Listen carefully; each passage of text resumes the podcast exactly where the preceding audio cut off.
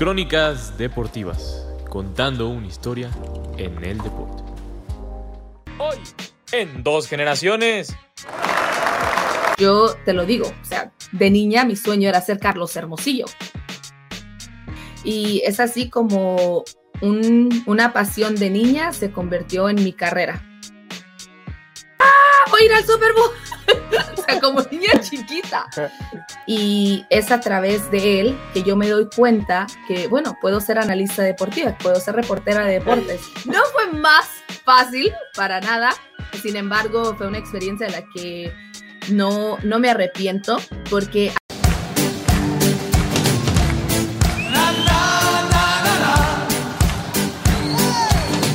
tal amigos de dos generaciones? Bienvenidos a una entrevista más. Soy Alejandro Orellana y miren nada más con quien tengo el placer de estar el día de hoy. Una de las voces más autorizadas de NFL en América Latina y en el mundo. Ella es Mayra Gómez. ¿Cómo estás, Mayra? ¿Qué tal, Alex? Un gusto estar contigo y con todas las personas que sintonizan el día de hoy. Muchísimas gracias por la invitación y la verdad es que es un placer estar aquí contigo. Ay, como crees, el placer es nuestro, pero primero, como remontémonos un poco a los orígenes. Cuéntame, ¿cómo empieza tu pasión por los deportes?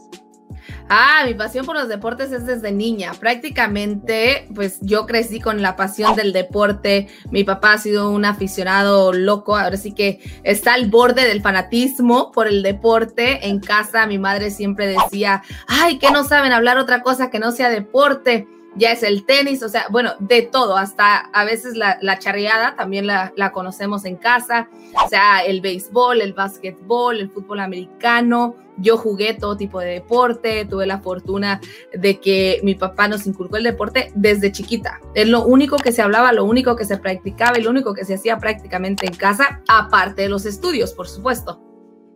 Sí, sí, y cuéntame, ¿qué deportes jugabas?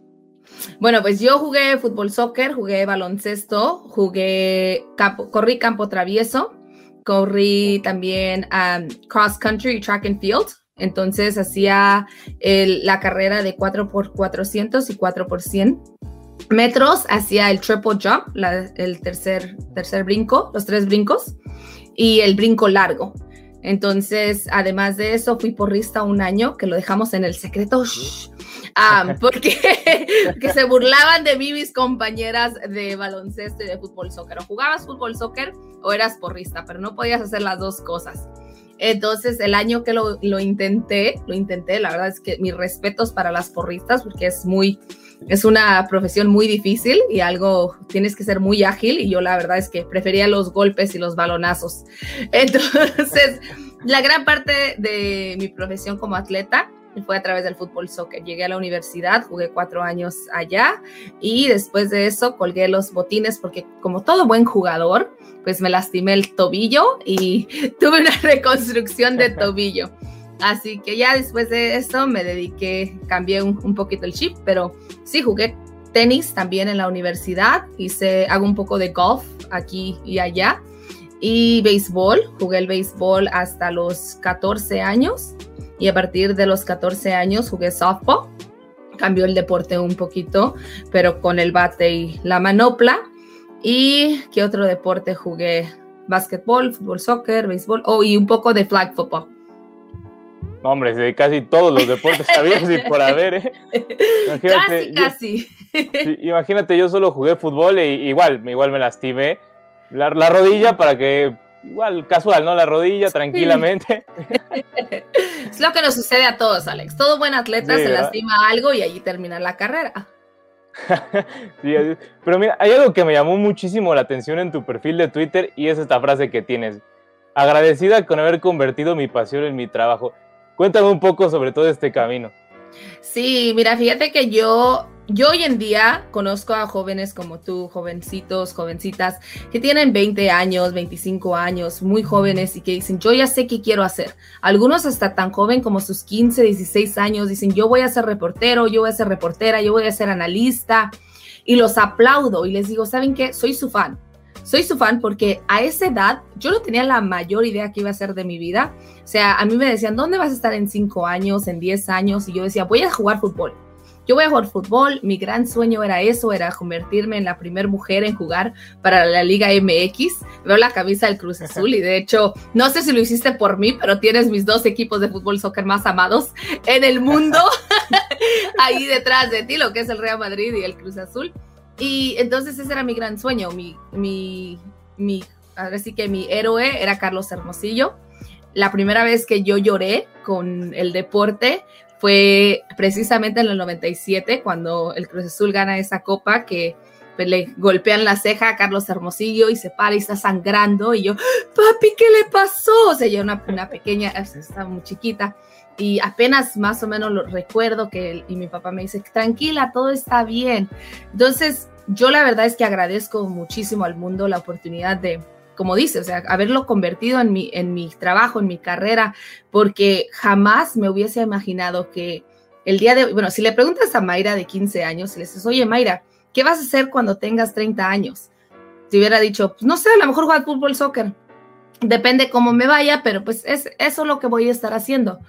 Yo no, yo repito, porque la verdad es que estoy muy, muy agradecida, porque hace apenas seis años, hace apenas siete años ya, siete años cuando me operaron el tobillo, yo conozco a un director de noticias, en ese momento estaba trabajando para Univision Monterrey, y es a través de él que yo me doy cuenta que, bueno, puedo ser analista deportiva, puedo ser reportera de deportes. Y yo decía, ¿cómo? O sea, yo, yo dar noticias, hablar de fútbol. No, pues sí, sí hablo de ello, porque todo el día en que yo conozco a este señor, se la pasó platicándome y preguntándome sobre el deporte, sobre el hockey, sobre el béisbol, sobre el fútbol americano. Entonces todo le contestaba. Y al término del día me dice, oye, si te gustan los deportes y sabes de ellos. No, pues sí, es lo único que hago, como te lo dije hace un momento. Yo, mi mamá decía que no saben hacer otra cosa. Pero entonces, pues yo, yo eso me dedico, yo le decía así, o sea, me encantan. El día siguiente yo recibo una llamada del presidente de Univision Monterrey, Monterrey, California, en ese momento y me dice, oye, yo no sabía que quería hacer deportes, ¿por qué no me lo habías dicho? Entonces, en ese momento yo me quedé así como, ¿qué? ¿Yo quería hacer qué? ¿Cómo? ¿Qué? Pero esa fue la, la adentro, la Mayra externa decía, ah, sí, no, mira, es que no había tenido la oportunidad, porque yo he sido mucho de que si se presenta una oportunidad, una oportunidad, aprovechala aprovecha cualquier oportunidad que se te presente. Entonces dije, ah, bueno, ¿por qué no? Me gustan los deportes, sé hablar frente a cámara, yo tengo una licenciatura en teatro y dije, bueno, vamos a ver cómo, cómo me va. Entonces el casting, les gusta y en ese entonces yo empiezo a dar la noticia del fútbol soccer, del fútbol en México, de la Liga MX, se habla de las Chivas, del Cruz Azul, a dar la noticia, entonces ya es que me operan y después de que me operan, yo le digo a mi papá, bueno, si yo voy a seguir hablando de deporte y más de la Liga MX, yo tengo que conocer la liga de primera mano. Yo soy fiel creyente que tienes que tener la educación, la preparación. Ya que sabes qué es lo que quieres hacer, debes estudiar, prepararte. Entonces le digo a mi papá, ¿sabe qué? Me voy. Y dice, ¿te vas para dónde? Me voy para México voy a ir a México, escucho que la escuela de José Ramón tiene un, diplomado en periodismo deportivo. Dije, voy a ver de qué se trata, voy a conocer personas. Jamás en mi vida había ido a México, bueno, a la Ciudad de México, iba a ser la primera vez y recuerdo que mi mamá me decía, hija, te va a comer esa ciudad, ¿cómo te vas a ir? Yo recuerdo hace mucho tiempo que fui a la Ciudad de México y no acaba, jamás acaba, es enorme ¿Estás segura? Entonces, yo para ese entonces ya había tenido la bendición de haber viajado a varios países, conocer gran parte del, del mundo. Y decía, bueno, mami, si ya estuve acá y ya estuve allá, yo soy mexicana. Claro que se me va a hacer más fácil ir a la Ciudad de México. Mm, grave error. no fue más fácil para nada. Sin embargo, fue una experiencia de la que no, no me arrepiento porque al llegar a la Ciudad de México es que yo me entero que hay fútbol americano en México. Y es a través de mis diplomados, a través de conocer a diferentes personas, que yo llego a Máximo Avance, donde conozco a Arturo Carlos, y él es básicamente el que me da la oportunidad de empezar a analizar y a platicar del fútbol americano profesionalmente. Él me dio la oportunidad de cubrir mi primer partido de lunes por la noche de los Raiders contra los Texans. Y es así como una pasión de niña se convirtió en mi carrera. sin, o sea, sin imaginármelo, sin siquiera, o sea, no era un sueño. Yo repito, yo les digo a todas las personas, no era un sueño de niña. Yo jamás prendía la tele y decía, yo quiero ser ese analista, yo quiero ser ese comentarista, yo quiero estar en el Super Bowl analizando, platicando, como, o sea, jamás. De niña yo jamás, jamás, jamás lo, lo imaginé. Y platicaba con mi hermana hace unas semanas precisamente sobre ello, porque le decía, oye Marilu, no me imaginé porque yo no veía a más mujeres como yo allí, o simple y sencillamente no me imaginé, no lo imaginé porque no lo soñé porque no era algo que me interesaba. Entonces estaba yo, yo misma tratando de analizar, ¿verdad? ¿Qué, ¿Por qué nunca pensé que yo podía ser analista de, de NFL? Entonces, creo que una de, la una de las partes sí era eso. Yo jamás había visto una mujer. Yo te lo digo, o sea, de niña mi sueño era ser Carlos Hermosillo, que es algo difícil, ¿verdad? Pero ese, ese, era mi sueño. O sea, yo escribía libros de cómo iba a ser Carlos Hermosillo y cómo iba a seguir los pasos de Carlos Hermosillo. Entonces hoy, pues ahora ya le digo, tomo ese rol muy en serio en darles la oportunidad a, chicas, a latinas, a mujeres que digan, si Mayra lo está haciendo, también lo puedo hacer yo. Y la verdad es que sí, o sea, cualquiera, sea mujer, sea hombre, todos podemos lograr nuestras metas con esfuerzo, con preparación. Y por esa razón te digo, o sea, ya fue así como de la nada se me apareció esta carrera. literal de la nada, de Hermosillo a, todo esto como estás contando, de verdad es una historia increíble.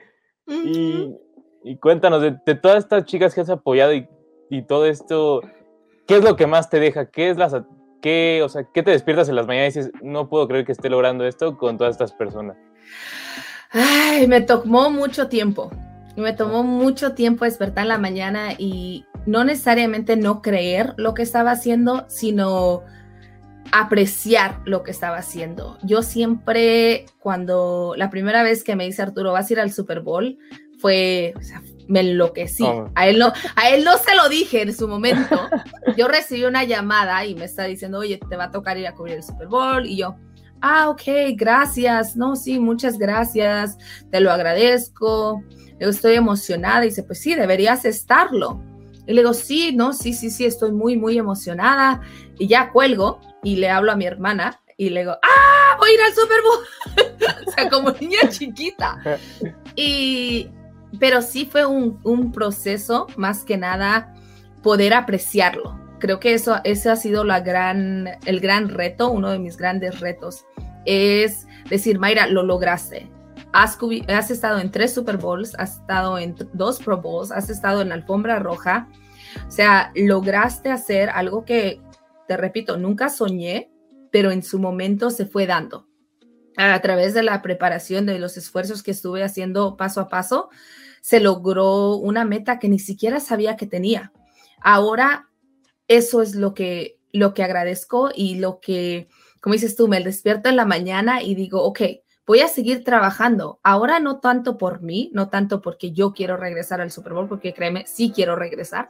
Cada uno de ellos es una experiencia nueva, quiero regresar a la NFL, quiero regresar a toda la afición presente en los estadios, quiero volver a escuchar esos gritos de la afición admirando a sus jugadores, es algo que a mí me, me satisface, pero en sí quiero seguir mejorando para que todas estas personas, como te lo digo, puedan soñar, que ellos sí de niños puedan verme y decir, sabes, yo puedo lograrlo mira, yo quiero ser como Mayra, yo quiero estar en un Super Bowl, no ser como yo, porque pueden ser mejor que yo, porque ellos pueden adelantar toda esta carrera y estar en un Super Bowl a sus 20 años, pero es, es la realidad, ¿sabes? Entonces eso, eso creo que para mí fue un gran reto, el decir, lo lograste. Y cuando las personas me preguntaban, oye, ¿cómo lo hiciste? ¿Y qué fue lo que hiciste? ¿Y qué, qué pasó? Entonces yo misma empecé a preguntar a otras personas, oye, ¿cómo lograste tú estar aquí? Y qué camino tomaste y dónde, qué edad tenías cuando decidiste que eso era lo que querías hacer. Y yo veo colegas y tienen 10, 15 años que era su sueño. Ellas sí tenían un sueño de estar frente a la cámara, de platicar con deportistas, de estar. Entonces, yo, yo insisto, o sea, ahora lo hago porque lo amo, porque es una pasión, sigue siendo una pasión, porque tienes que tener mucha pasión para todo lo que, lo que toleras, lo que, todo lo que dejas atrás, todo lo que abandonas. O sea, la verdad es que el trabajo que se lleva a cabo para lograr estar en un Super Bowl es, es muchísimo. Sin embargo, es, todo es posible y creo que eso es, o sea, más que nada es una motivación para mí el poder despertar todos los días y decir, voy a seguir trabajando, voy a seguir mejorándome para que por lo menos una persona, si logro que una persona diga, oye, si ella lo logró, yo también puedo, entonces ya estoy haciendo mi trabajo, ya estoy haciendo mi responsabilidad, aparte de ser reportera de deportes. No, súper inspiradora tu historia. Y también me, me deja como una frase que también me decía mucho un profesor de fútbol, que siempre tener esta mentalidad de eterno aprendiz, o sea, de que todo el tiempo estar innovando y buscando cosas, y siento que es justamente eso es lo que haces y eso te ha llevado a tener tantos éxitos en la vida. Sí, fíjate que mis padres siempre han dicho, no te voy a dejar nada más que lo que estudies. O sea, tus estudios son, es la única herencia que vas a recibir de mí. Y les digo, perfecto, pero ellos en sí me han enseñado jamás dejes de aprender. Levanta un libro, estudia, lee una nota, estudia, prepárate. Ya cuando establezcas tu meta, que como te lo dije, lo estoy, tengo diferentes metas, cada día mi meta se hace más grande, pero también se hace más alcanzable porque me estoy preparando. Te, te lo dije al inicio de esta entrevista, para mí es muy importante estar preparada y es lo que le digo a todo mundo, porque van a tocar la puerta o vas a buscar tú algo y el día que te llegue la oportunidad, tú tienes que estar preparado. Eso es lo más importante. Un profesor me decía, si eso es lo que ustedes quieren hacer, antes de salir de la cama, ya deberían haber leído por lo menos cinco notas deportivas. Si en realidad les importa ser buen reportero, buen analista, lean por lo menos cinco notas antes de salir de la cama. Es algo que yo me grabé y decía, bueno, y hasta le, o sea, yo, porque soy, me gusta retar, le decía, oye, pero tengo que lavarme los dientes. Dice, pues ya para cuando te laves los dientes ya deberías estar en tu sexta o séptima nota. Entonces a veces sí, saco el celular y estoy con el cepillo y leyendo otra nota o escuchando un podcast a veces hasta escuchando los mismos podcasts que hago yo, porque digo, ok, ¿dónde cometí el error? ¿Dónde fue? ¿Cómo lo puedo hacer mejor? ¿Cómo puedo cambiar el lenguaje para que, para que mejor me entiendan? ¿Qué es lo que puedo hacer? ¿Qué, ¿Qué me falló? ¿Qué no contesté correctamente? Entonces, así como un atleta, especialmente uno de fútbol americano, ve video, uno como reportero, como analista, también tiene que ver video también tiene que analizarse y estudiarse y entender dónde están tus debilidades, dónde necesitas fortalecer y cómo hacerlo. O sea, cómo fortalecerte. Entonces, cada día es preparación, es estudio, es platicar con tus colegas. Oye, esto te funcionó a ti con esto. Oye, mira, voy a hacer esto. ¿Qué te funcionó? ¿Lo has hecho anteriormente? Y entre sí ayudarnos y apoyarnos. Sí, exacto. Esto de apoyarse en el medio es demasiado importante y creo que hay ciertas personas que no lo entienden y quieren hasta bajar y dicen, ¿cómo? ¿Por qué? si, lo haces bien y lo hacemos todo bien, pues sale mejor. Sí, tenemos que tener opciones y entre nosotros cambiar el chip. Están las chicas de NFL Girls que acaba de conocer, de que ser el proyecto y estaba haciendo una entrevista con ellas hace apenas unas semanas y les decía que me daba muchísimo orgullo como mujer, me daba muchísimo orgullo ver cómo se apoyan y que sea genuino, que quieran apoyarse, que quieran darse la mano, porque como mujer a mí me tocó en varias ocasiones que yo entraba a un, a un lugar, a una, a una sala de prensa y estaba una u otra mujer, no habían muchas. Y en lugar de decir hola, de presentarse y decir hola, soy tal, mucho gusto, bienvenida, ¿en qué te puedo ayudar? ¿Qué necesitas? No, era lo opuesto. Era lo opuesto. O sea, ya no era suficiente con que la mayoría de los hombres estaban diciendo, ah, esta es otra cara bonita que nada más viene a esto o aquello, y que inmediatamente te estaban juzgando, sino también las pocas mujeres que estaban presentes estaban criticando y estaban dándote malas vibras y así como esperando el momento en que fracasaras. Entonces yo les decía a ellas, les digo, espero que este proyecto sobresalga, que continúen, que sigan apoyándose, porque no solamente los medios de comunicación en general, sino las mujeres tenemos que apoyarnos. Tenemos que tratar de encontrar la forma de cambiar ese chip, como tú bien lo dices, Alex, de que varias personas aún dicen, no, que yo lo hago mejor. Quizás sí, pero hay afición, hay personas que quieren ver deporte y lo van, ellos son los que van a elegir dónde verlo. Nosotros no tenemos por qué estar compitiendo entre sí de mala forma, porque somos competencia al final, pero podemos apoyarnos porque al final de cuentas cada quien va a elegir dónde ver el deporte, dónde recibir sus noticias y cómo las quieren recibir. Entonces, por esa razón yo no entiendo cómo no apoyarnos y cómo no darnos la mano cuando podemos. Nos ha tocado en varias ocasiones que Máximo Avance es el único medio que está presente en ciertos eventos de la NFL. Y nosotros hemos dado contenido a otros medios de comunicación, hemos apoyado a nuestros colegas. A mí me ha tocado en varias ocasiones porque yo nací en California, entonces a mí mi inglés es un poco más natural. Y por esa razón se me hace a veces más sencillo comunicarme con algunos jugadores. Y me ha tocado donde yo he dicho, oye, oye, ¿me, das una entrevista a algún jugador? Pero no es entrevista para mí, es entrevista para un colega o para una colega. Y me dicen, oye, que qué bien, que qué buena onda, que pero ¿por qué? Y a veces personas se me han acercado, oye, pero ¿por qué le conseguiste la entrevista? Pues porque puedo. ¿Por qué no hacerlo? Entonces, o sea, es así de sencillo. Pero que ni siquiera lo entrevistaste tú. No, porque yo no necesito la entrevista pero él o ella sí la necesitaba y si yo se lo puedo facilitar, ¿por qué no? Entonces, te digo, Alex, para mí siempre ha sido un gusto poder ayudar a todas las personas y como lo hice contigo, cualquier persona que me pida una entrevista o quiera platicar al respecto de cómo logro las cosas, los que sí les, lo que sí les digo, y lo reitero una y otra vez, mi camino nunca va a ser el tuyo. Lo que para mí me funciona, en ocasión no te va a funcionar a ti. Lo importante es establecer tu meta, encontrar qué funciona para ti y qué se siente cómodo. O sea, qué es tu ritmo, qué es tu, tu modo, tu forma de hacer las cosas, de ser tu noticiero, de ser tu reporte, de hacer lo que sea. Tienes que hacerlo tuyo. Así de sencillo. Sí, exacto, el ser genuino, genuino y ser tú. Eso yo creo que es lo más importante. Y hablando de esto, quería preguntar, si tuvieras que elegir un momento clave en tu carrera, ¿cuál sería? Uf, momentos claves. Ah, mm. hay muchos, hay muchos. La verdad es que hay muchos momentos claves en mi carrera, muchos momentos en los que yo digo, en ese momento crecí, en ese momento reaccioné. Uno de ellos fue mi camino hacia el Super Bowl en Miami. Iba, iba camino al, al estadio, al Hard Rock.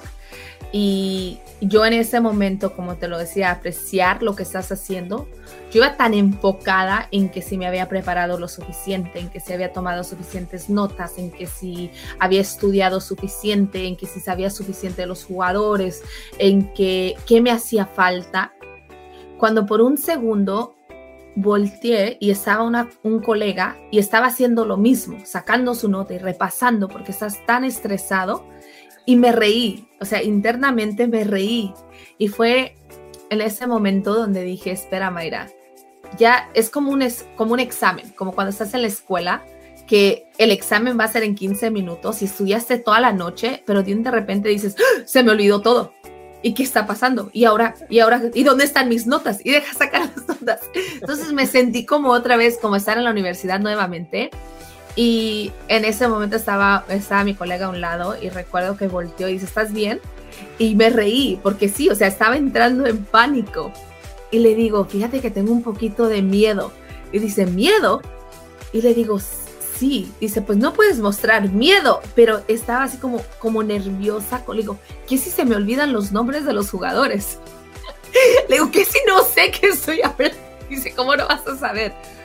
Entonces, eso, o sea, el apoyo de mi, de, mi compañero en ese momento me reforzó que, que estoy, soy parte de un equipo y que el error que yo cometa va a estar mi colega allí para, para alentarme, va a estar mi, mi, compañero para decir, no, Mayra, no era Jimmy, era Kittle. O sea, ese tipo de cosas. Entonces, ese, el poder vivir esa experiencia desde inicio a fin fue sumamente importante para mí, me cambió mucho el aspecto de lo que esperaba sobre lo que en realidad fue. Aprendí también que debes tener más atuendos que uno porque sí se, sí se hace muy frío en Miami. En, el segundo, en la segunda mitad hacía un frío horrible y yo iba de pantalón corto, entonces sí, me congelé en Miami. Ah, pero creo que, que en ese momento fue así como logré mi primera meta logré llegar al Super Bowl, logré conocer lo que era estar con el apoyo de todas las personas, ver a, mis colegas y fue como una gran fiesta la que estaba viviendo, pero a la vez estaba en ese examen que había estudiado tanto. Y ya que empecé con el micrófono y empezamos a narrar el partido y todo, todo empezó a fluir. Y fue así que en ese momento te digo, cuando dije, ok, lo logré, estoy aquí, pero ahora se trata de mantenerme, de mantenerme, de seguir esforzando y como te lo decía, seguir preparándote. Entonces, ese fue uno de los momentos sumamente importantes para mí. Y otro que te voy a contar rapidito, yo llego a San Francisco a cubrir a los 49ers y veía pues analistas de NFL Network que yo volteaba y los veía así como, wow, estamos, aquí, estamos los dos, ¿verdad? Él hace el mismo trabajo que yo. Ah, se me acercó un, un, colega y estaba y me dice, hola, dice, oye, dice, ¿qué tal el dulce de Halloween? ¿Dulce de Halloween? Dice, le digo, ¿cuál dulce de Halloween? Y le digo, ah, pues resulta de que yo le había escrito, porque en Halloween, la casa de mis padres, tu casa, está pues a, a distancia del, de la calle.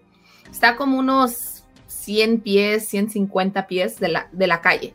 Entonces, para entrar, pues tienen que caminar los niños. Y por ello nosotros hacemos bolsitas de dulces y de, y de juegos, lápices, o sea, cualquier cosa que lo podemos pero son bolsitas para que valga la pena caminar. Nos gusta que los niños vengan y que tengan este regalo. Entonces, nadie venía, eso fue hace un par de años. Nadie venía a la casa. Y, él subió una fotografía que él igual bebía al fondo, entonces tenía todas estas barras de chocolates grandes. Y dice, nadie viene por el chocolate. Y le dije, ah, ya no me siento tan mal. Le contesté, le digo, ya no me siento tan mal porque pues yo también estoy esperando a los niños. Historia larga corta, en ese momento aprendí el poder de redes sociales el poder de cómo puedes conectarte con una persona que no conoces, que nunca en tu vida habías visto. Sin embargo, llego a este lugar y dice, ah, ya te conozco. Pues no, no me conocía, pero él sabía de ese momento en donde habíamos interactuado. Entonces, las redes sociales son muy importantes y es en ese instante fue así como, wow, ahora ya somos buenos amigos, pero en su momento fue así como, oh my goodness. Y eso eso me abrió un poquito la idea de, la importancia, te repito, redes sociales, porque yo veía las redes sociales y para mí no era, no era lo, máximo. De hecho, trabajos las redes sociales a, cierto nivel, pero son muy importantes y se tienen que tomar con mucha responsabilidad también.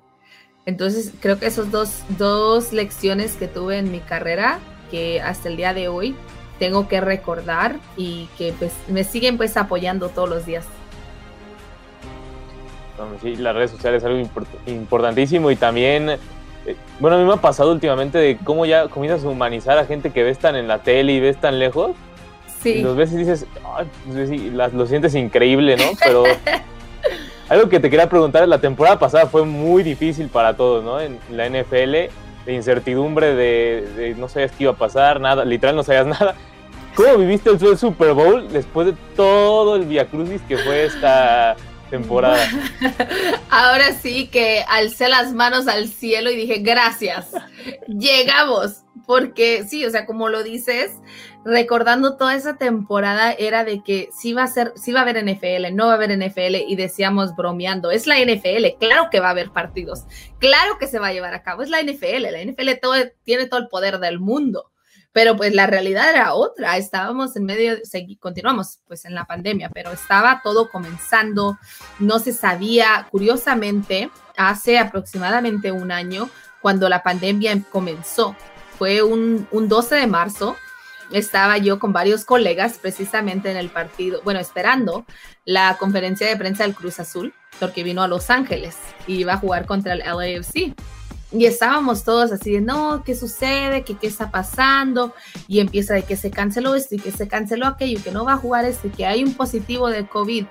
Y recuerdo muy, muy bien que un productor de, de Televisa, TUDN, dice, oye, oigan, ¿saben qué va a pasar? Y nosotros decimos, sí, ¿qué? ¿qué? ¿Se imaginan que tengamos que poner películas? Películas de deporte porque no vamos a tener deporte. Entonces yo recuerdo muy bien esa conversación porque todo lo que platicábamos y todo lo que decíamos en ese instante, lo decíamos como broma, pero se hizo realidad. se hizo realidad. Empezamos a, a ver videojuegos, empezamos a ver el Madden en televisión y era así de, ¿qué está pasando?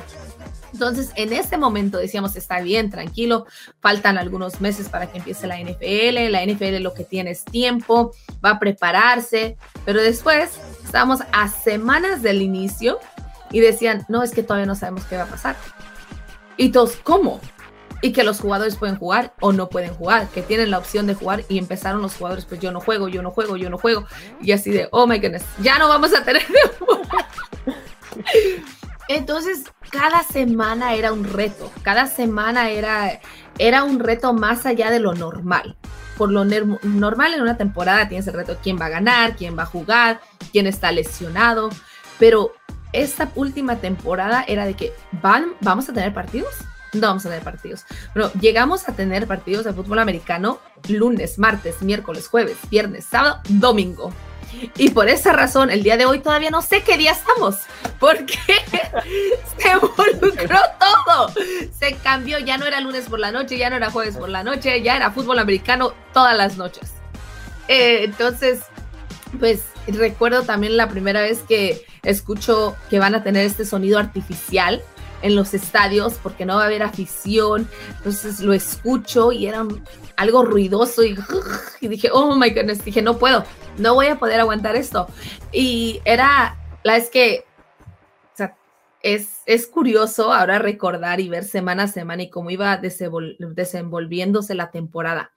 Y te repito, era un reto, era un reto de cómo vas a llegar y cómo vas a estar y en una ocasión me tocó de que yo ya había estado en casa con mis padres, yo estaba acostada y recibo un correo electrónico de que uno de mis colegas había dado positivo y yo era alto contagio.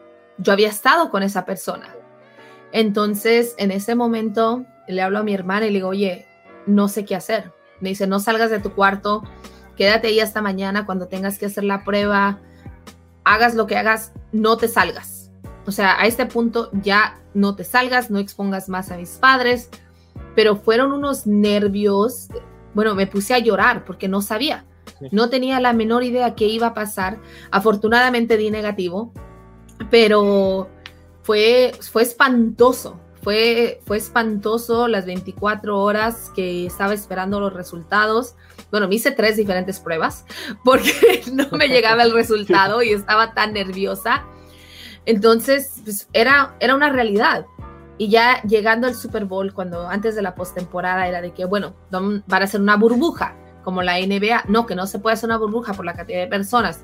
Luego lo psicológico, que no es como la NBA, donde vas a hacer una burbuja y no están los días festivos. La gente se pone más sensible durante los días festivos. Viene acción de gracias, viene Navidad, viene Año Nuevo. ¿Cómo los vas a alejar? Serán muchas preguntas y a la vez nosotros como reporteros, como medios de comunicación, decíamos, bueno, ¿y nosotros qué hacemos? ¿Vamos, no vamos? ¿Programamos viajes, no programamos viajes?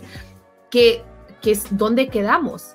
Y la verdad es que la NFL hizo un gran trabajo, hizo un gran, gran trabajo en mantenernos a nosotros siempre en comunicación siempre, o sea, nos rellegaban los correos, los mensajes de texto, todo, nos mantuvieron muy, muy informados de todo lo que estaba sucediendo.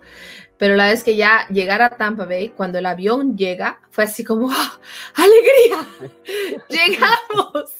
y luego fue de que, bueno, que lleguen todos los jugadores, que todo esté bien, muy diferente, un ambiente muy distinto, no era mucha fiesta, no era, no eran las, las conferencias de prensa a las que estamos acostumbrados, no estaban los jugadores, recibimos a los jugadores el día antes del partido, algo pues que no había sucedido desde que yo estaba cubriendo un, un Super Bowl.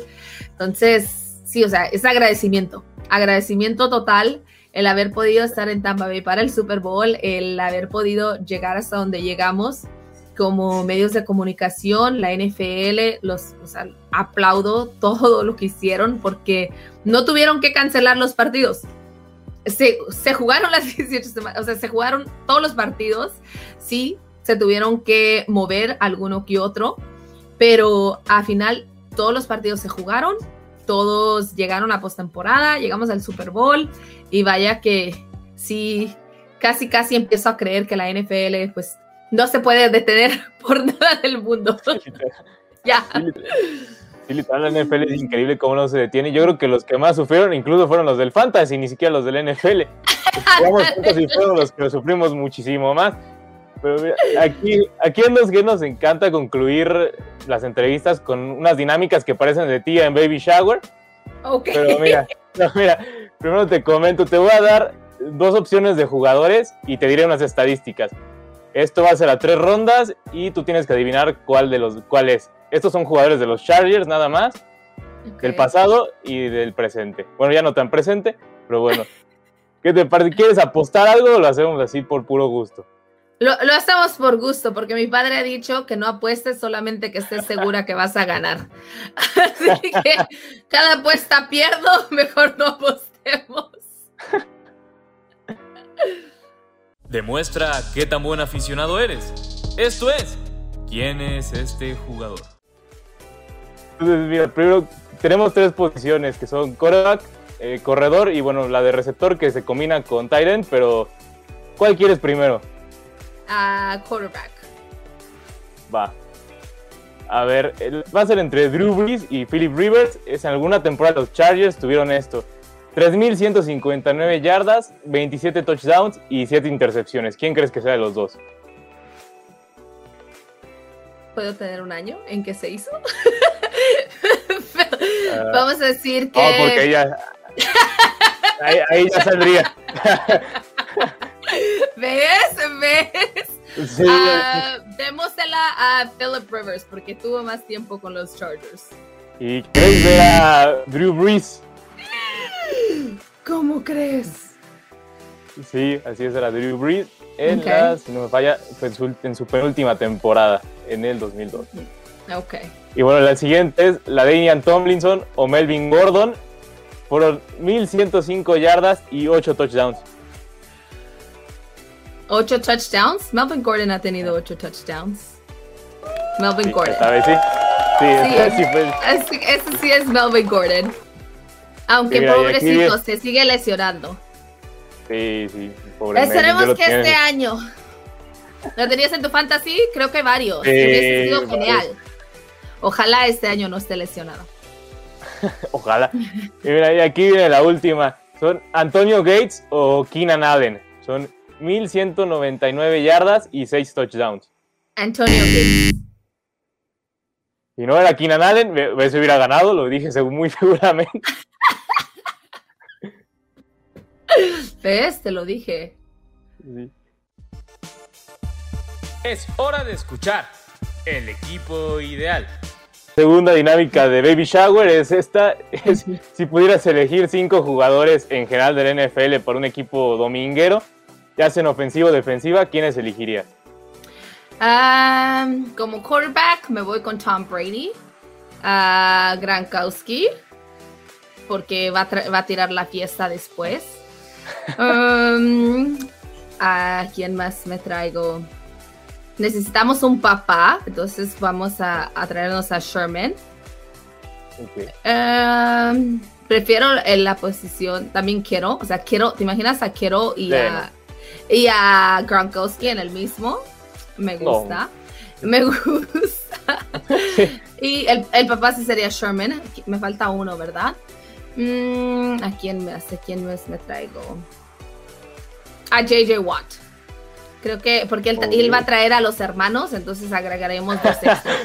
El bonus. Si no, por si las dudas, se, meten, se meten. Son un poco chismosos los Watt, entonces seguramente se van a meter.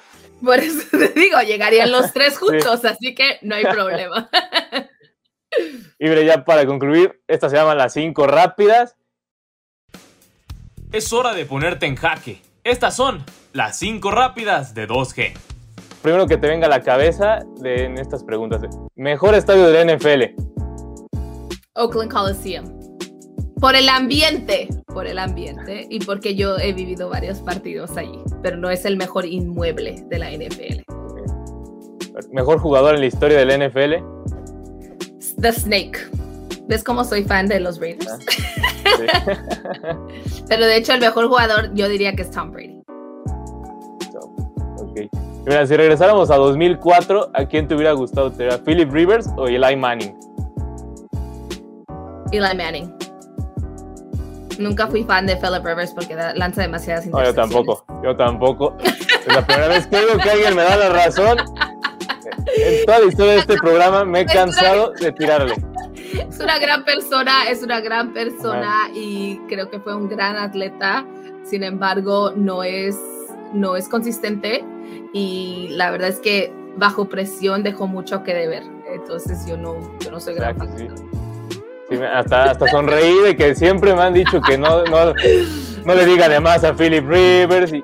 yo no digo de más, yo no digo de más, yo solo digo los hechos. Yo solo Exacto, los hechos. Yo amo, yo amo los 32 equipos y de hecho me han dicho que soy Villamelón y les digo, no, no soy Villamelón porque yo no me subo al barco de los jugadores, de los equipos y yo no digo, oh, que eh, sí, e-, ellos van a ganar. No, yo te digo lo bueno de los 32 equipos y hay algo bueno de todos.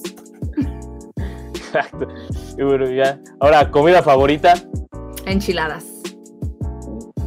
¿Y libro favorito? Ah, fíjate que ahorita me estaba leyendo las crónicas de Narnia, que son muy interesantes. Entonces, actualmente lo estoy leyendo porque siempre estoy tratando de preparar mi español y es un español que no es muy difícil, pero es un español que, que entiendo, entonces me, me, está gustando. La primera vez que las leo, no lo he leído ni en español, no había leído el libro ni en español, entonces está, está como súper, súper entretenido. sí, me gusta la crónica de Narnia, es lo que estoy leyendo. Eh, también, no sé si has leído el libro de Kobe Bryant, The Mamba Mentality, también te lo recomiendo. Y además las imágenes son increíbles. Ahora sí que si quieres un libro de fotografías, el NFL 100, el libro el del centenario de la NFL, tiene muy buenas fotografías y grandes historias también. Que ahí está, por cierto, la de Peyton Manning. Ah, Don Peyton. Ese sí, ese sí era coreback, ¿no? Como el señor Philip Rivers. Este sí era. no, es que los dos, los dos tenían lo suyo, los dos tenían lo suyo. Aunque sí, o sea, la verdad es que yo no, no sé, nunca me convenció Philip Rivers. No me convenció y te digo, esas intercepciones, verlo semana a semana, intercepción tras intercepción. O sea, en el Coliseo, el año antepasado, lo hizo precisamente en el último jueves por la noche de, contra los Raiders, que jugaron los, de los Chargers contra los Raiders. Y luego a México y estábamos narrando el partido precisamente con la Octava Sports y le digo a Arturo, oh, oh, esta, esta novela ya la vi. Y, dice, no, y nomás me vio así como, Shh. y le digo, es que ya la vi, ya la vi. Y ¡pum! intercepción. Y digo, no puedo, no puedo. Entonces, dos veces me quedó mal el año pasado cuando decía que iba a interceptar. Dos veces no interceptó. Entonces, en dos partidos me quedó mal a mí y bien a los Colts. Así que, ah, qué bueno por él. Qué bueno por él, pero bueno, ya se fue de todas maneras. Pero... Sí, ya. Ya se fue a ser entrenador de preparatoria. Pero bueno, de verdad, muchísimas gracias por haber estado con nosotros aquí en 2G. La pasé increíble contigo y espero que no sea la última vez que nos veamos. Y de verdad, te lo vuelvo a decir, muchas gracias y aprendí muchísimo de todo lo que nos contaste. Qué bueno, me da muchísimo gusto, al contrario. Fue la verdad un honor estar contigo y no, que se repita ya próximamente, ya que empiecen las cosas, porque empieza lo bueno de la NFL, toda la selección, la agencia libre se ha vuelto loca y las telenovelas que tenemos por ahí. Así que Alex, te mando un fuerte abrazo y por supuesto gracias a todas las personas que estuvieron con nosotros el día de hoy, que sigan disfrutando de la NFL y de tu programa, por supuesto. Sí, y ya sabes, bueno, nos vemos la próxima semana con otra entrevista y a, a ver quién está.